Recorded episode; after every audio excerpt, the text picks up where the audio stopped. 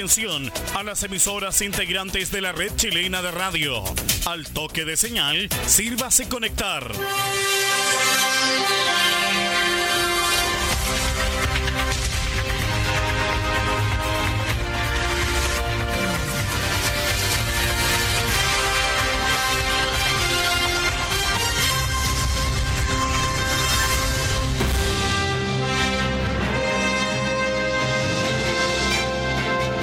Hora de noticias desde el centro informativo de la red chilena de radio.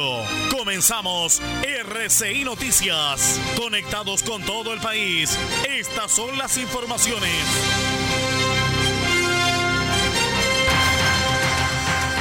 Revisamos los titulares para la presente edición informativa a la medianoche. Servicio de Salud Atacama reporta el sexto fallecimiento por coronavirus en la región. Gobierno asegura que sumario por denuncia de carabineros en hospital de Melipilla sigue abierto. Ministro Briones admite que caída del IMASEC es monumental y advierte que podría ser peor en junio. Más de 60 concejales de todo Chile rechazan idea de vetar ley que limita reelección de autoridades. En el exterior, hablando de reelección, Vladimir Putin logra amplio triunfo en referéndum y podría gobernar Rusia hasta el 2036. En un caso claro de acaparamiento, Estados Unidos adquirió prácticamente el stock total del mundo del Remdesivir para combatir el coronavirus.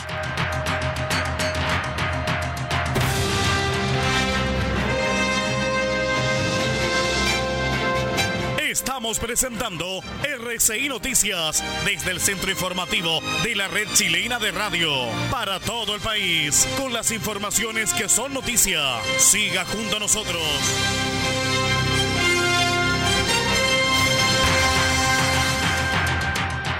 ¿Cómo están estimados amigos? Bienvenidos a esta revisión informativa a través de r6medios.net eh, y también de la red chilena de radios. Estamos junto a ustedes a través de la FM, la onda corta y la internet, llevándoles las informaciones más importantes en las últimas 24 horas.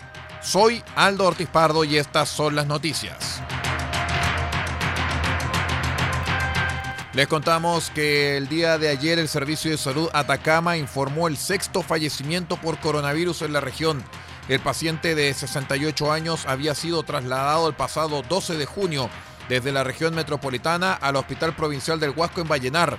Pese a los esfuerzos clínicos de todo el personal médico, el paciente falleció debido a su complejo estado de salud y una falla respiratoria grave. Este es el tercer paciente fallecido con residencia fuera de Atacama ya que los otros tres fallecidos tenían residencia en esta región. Las autoridades de salud finalizan este comunicado entregando sus más sentidas condolencias a la familia y amigos del paciente ante este deceso ocurrido en la jornada del día miércoles.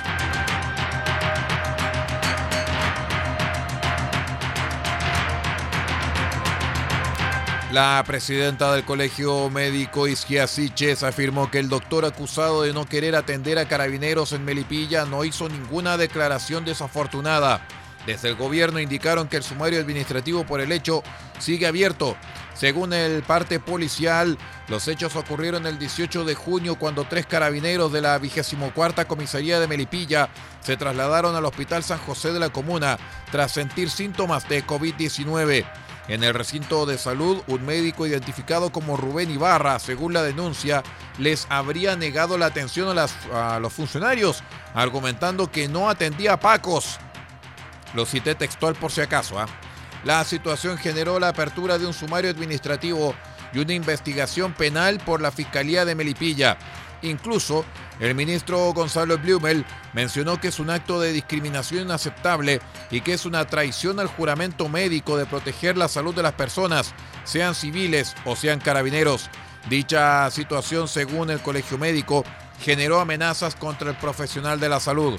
Según la entidad, la denuncia no se ajusta a la verdad y exigió al gobierno que ofrezca excusas públicas al facultativo afectado y a toda la comunidad del recinto.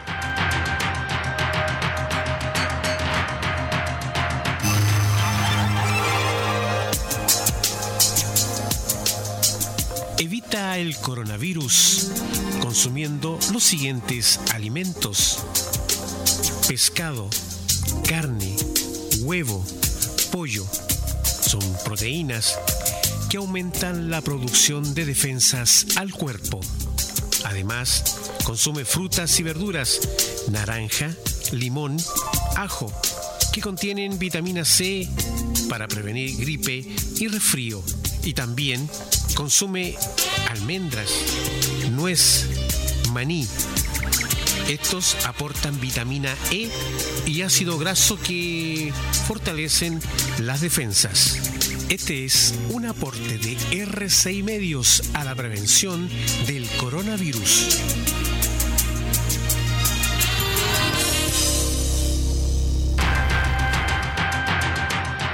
Les contamos de inmediato en otras informaciones. El ministro de Hacienda Ignacio Briones se refirió a la cifra del IMASEC de mayo del presente año, donde se registró una caída interanual del 15,3%. Briones reconoció que como gobierno tenían conocimiento que la caída iba a ser peor que la de abril, argumentando que una de las razones son las cuarentenas, ya que la población que en promedio estuvo en cuarentena en mayo fue cerca del 30% y en abril había sido del 11%. Entonces por eso esperábamos estos resultados. Sin embargo, llamó a no perder la perspectiva, ya que el resultado es una caída monumental. En conversación con una radio continuó explicando que había analistas que esperaban una caída todavía mucho peor y en ese sentido puede verse como una buena noticia, pero no olvidemos el número.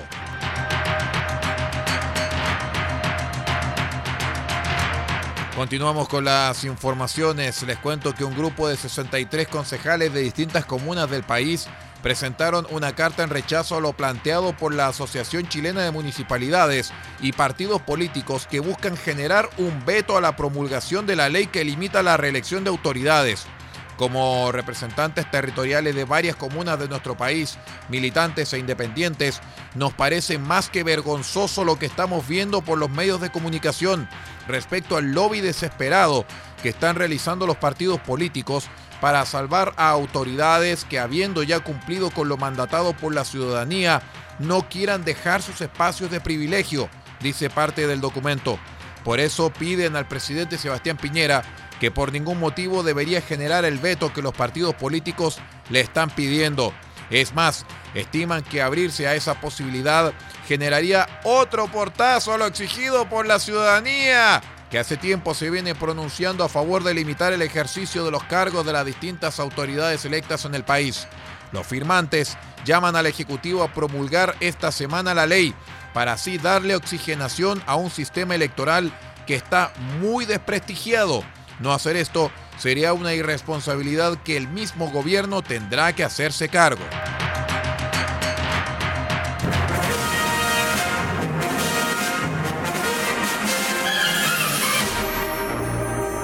Este 4 de julio, desde las 20 horas, R6 Medios presentará un especial titulado Saludo Americano.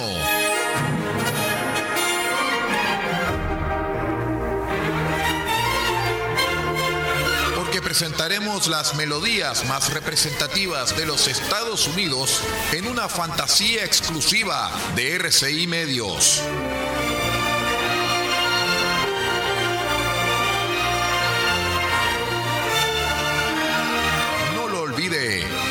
Julio, 20 horas, Saludo Americano, programa especial de R6 Medios, recordando el aniversario de los Estados Unidos. R6medios.net, 25 años, junto a usted.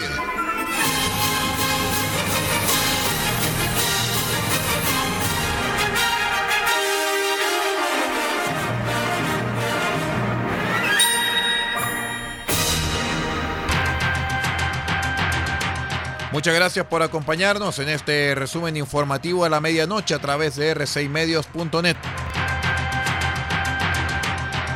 Les cuento que el 73% de los rusos, según datos preliminares, aprobaron una reforma constitucional del presidente Vladimir Putin que según sus detractores servirá para perpetuar su control sobre Rusia después de 20 años en el poder. Los datos preliminares se basan en los datos del 26,55% de los centros de votación repartidos en el inmenso territorio ruso y que fueron difundidos por la Comisión Electoral Central. Tras una semana votando, los últimos centros cerraron a las 20 horas locales, 14 horas en Chile, en el enclave de Kaliningrado. Entre las reformas constitucionales pedidas por Putin, figura en especial una que le abre la vía para permanecer en el poder hasta el 2036. La votación estaba prevista para abril, pero se aplazó debido a la pandemia de coronavirus para evitar un exceso de afluencia a los colegios electorales, sin por ello afectar la participación, la consulta se llevó a cabo desde el 25 de junio al 1 de julio. Putin votó en Moscú por la mañana sin mascarilla, a diferencia de un asesor. No había muchas dudas con respecto al resultado del referéndum porque las reformas ya habían sido aprobadas por el Poder Legislativo al comienzo de este año y además el nuevo texto de la Constitución ya estaba en la venta, a la venta en las librerías. Durante la jornada del martes, Putin se dirigió a los 110 millones de votantes para pedirles que garanticen la estabilidad, la seguridad y la prosperidad de un país que presume de haberse reconstruido después del caos que siguió a la caída de la Unión Soviética. Estamos hablando de la madre Rusia.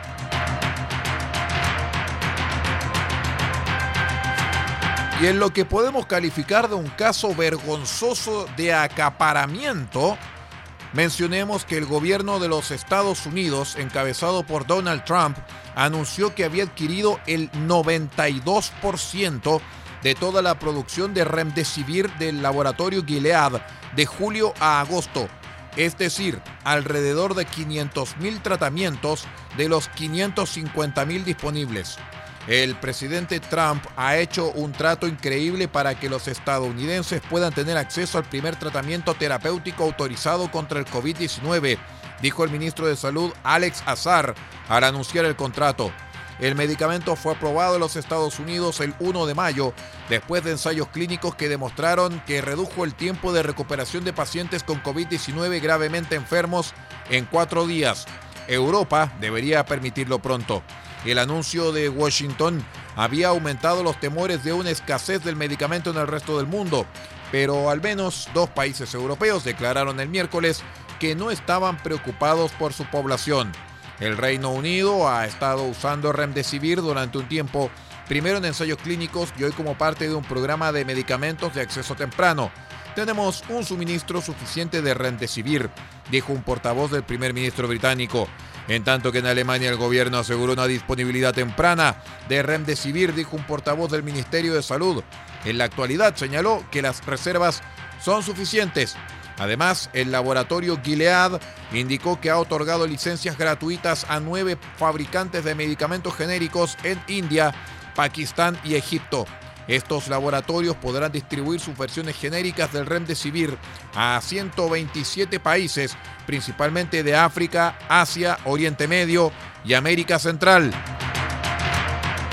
Con la plata que tenemos en Chile, ¿no habría sido mejor haber comprado ya una licencia de Remdesivir, señores del gobierno? No, es demasiado buena idea. Y las buenas ideas aquí en Chile no sirven. Nos vamos, estimados amigos. Muchísimas gracias por haber estado con nosotros. Siga usted en la compañía de r6medios.net y también en la compañía de la red chilena de radios. Estamos a través de la onda corta, la FM y la Internet. Soy Aldo Ortiz Pardo, quien se despide de ustedes en la lectura de textos. También despedimos a todo el equipo de producción de R6 Noticias, encabezado por Paulo Ortiz Pardo, quien también está al frente de los servicios informativos R6. Nosotros nos vamos. Ya viene Radio Francia Internacional y a las 8 de la mañana nuestra edición central. Muchísimas gracias y que tenga una muy buena noche.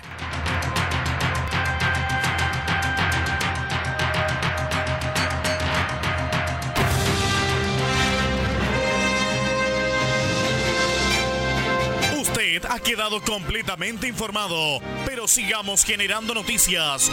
La red chilena de radio ha presentado RCI Noticias. Muchas gracias por acompañarnos y continúe en nuestra sintonía.